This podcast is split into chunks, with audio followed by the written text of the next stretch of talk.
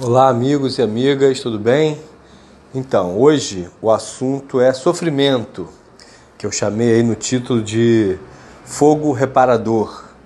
Então, é claro que esse é um assunto recorrente, né? É, a questão do sofrimento na situação humana. E algo que eu já falei assim, acho que um milhão de vezes, e provavelmente vou falar ainda mais milhares ao longo da minha vida, é que nós estamos numa escola chamada vida, que nós somos aprendizes, alunos na escola da vida.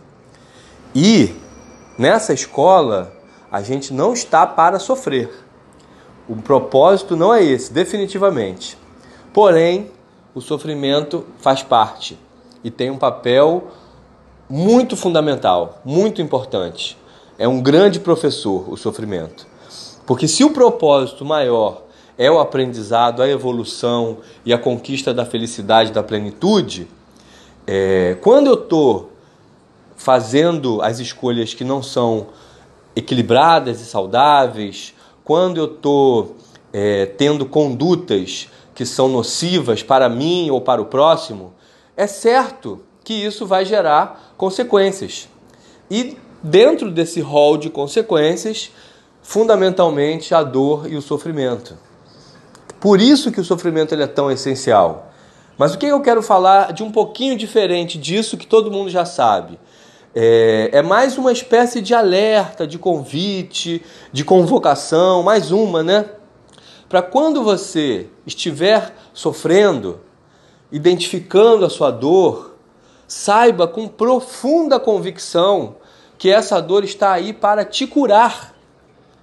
Ela não é exatamente o problema ela é a consequência do problema. Existe uma causa para essa dor. E aí, fazendo esse link, se você é o aprendiz, é claro que você precisa aprender alguma coisa. Tem alguma falha na sua percepção que ainda não te permitiu entender e fazer a mudança necessária.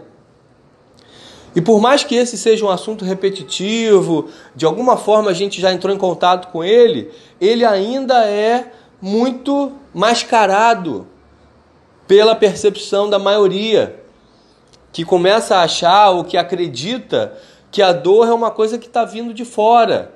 O outro provocou essa dor em mim, a situação em que eu me encontro é a causa dessa dor. Não, isso é tudo superfície.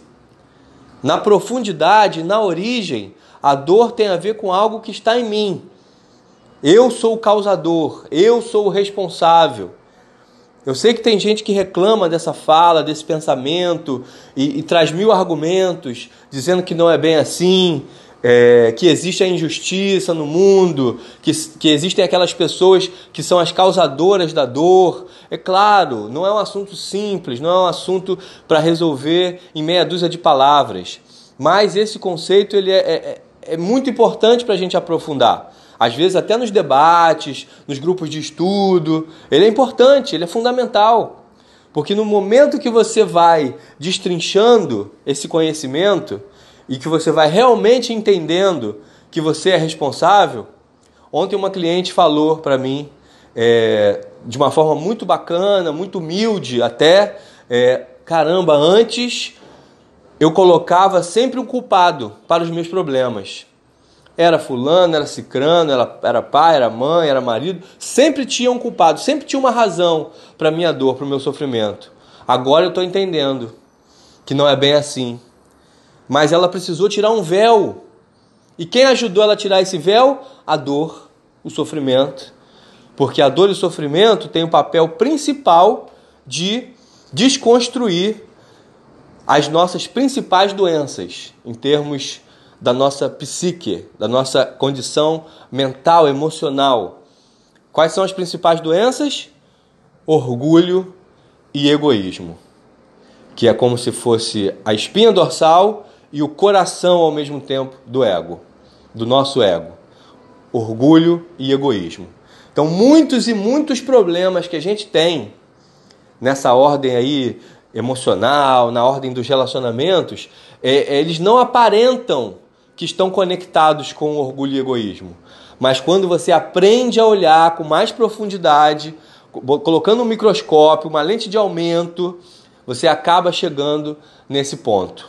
Ah, Anderson, mas e a pessoa que, que nasce com um problema, ou com uma doença física, ou com uma questão psicológica já de base, estrutural? O que, que essa pessoa fez? Como é que ela causou isso? Aí, meus amigos, eu não posso ocultar aquilo que eu acredito profundamente a partir dos meus estudos, das minhas investigações e das minhas experiências.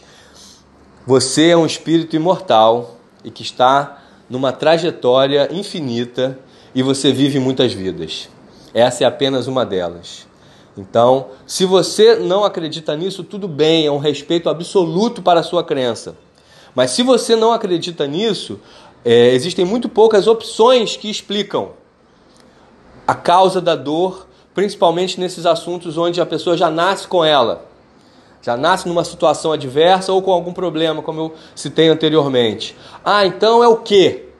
Bem, tem gente que diz que isso é, é o demônio na terra, né? é, a, é a força do mal que impera no nosso mundo e que ela causa dores e sofrimentos até nos inocentes. Essa é uma explicação que eu acho pueril, superficial, mas respeito quem acredita.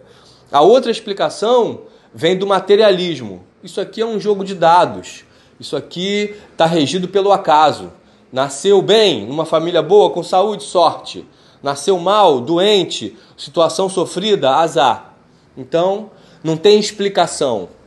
Mas, dentro da teoria, da perspectiva reencarnacionista, está tudo explicado os grandes temas da filosofia, da onde eu vim, o que, que eu estou fazendo aqui, para onde eu vou, isso não é mais uma dúvida. Isso está explicado, mas você precisa aprofundar, você precisa abrir a sua mente e mergulhar no estudo espiritual da vida, principalmente através desse caminho que é um caminho esclarecedor que a gente chama de doutrina espírita.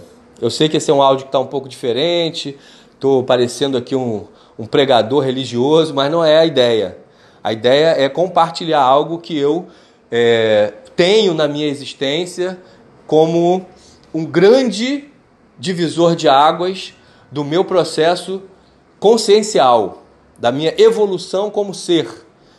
À medida que eu fui tomando conhecimento desse assunto, desse entendimento que a doutrina espírita traz sobre a real condição do homem, do homem espírito, na sua jornada evolutiva, isso modificou é, e ampliou radicalmente a minha percepção. E se hoje eu sou uma pessoa que estou aí, né, nessa busca de equilíbrio, é, em paz com a minha vida, com a minha família e com as minhas relações, eu preciso ser muito profundamente grato a esse conjunto de conhecimentos que é o Espiritismo, que é o cristianismo redivivo, como a gente costuma falar, né? Então, eu garanto a vocês de todo o meu coração que a minha proposta inicial não era falar sobre isso nesse vídeo, nesse áudio, mas veio a inspiração, o assunto tomou conta, a gente sabe que isso acontece, né? a gente entra num estado de fluxo e eu encerro esse áudio aqui é, mostrando a minha reverência, a minha gratidão a esse conjunto de conhecimentos sobre as verdades maiores da vida. Então, quem quiser, quem tiver curiosidade, quem ainda não conhece, é uma grande, uma grande proposta aí para o ano que se inicia. Grande abraço a todos, fiquem com Deus, até a próxima. mm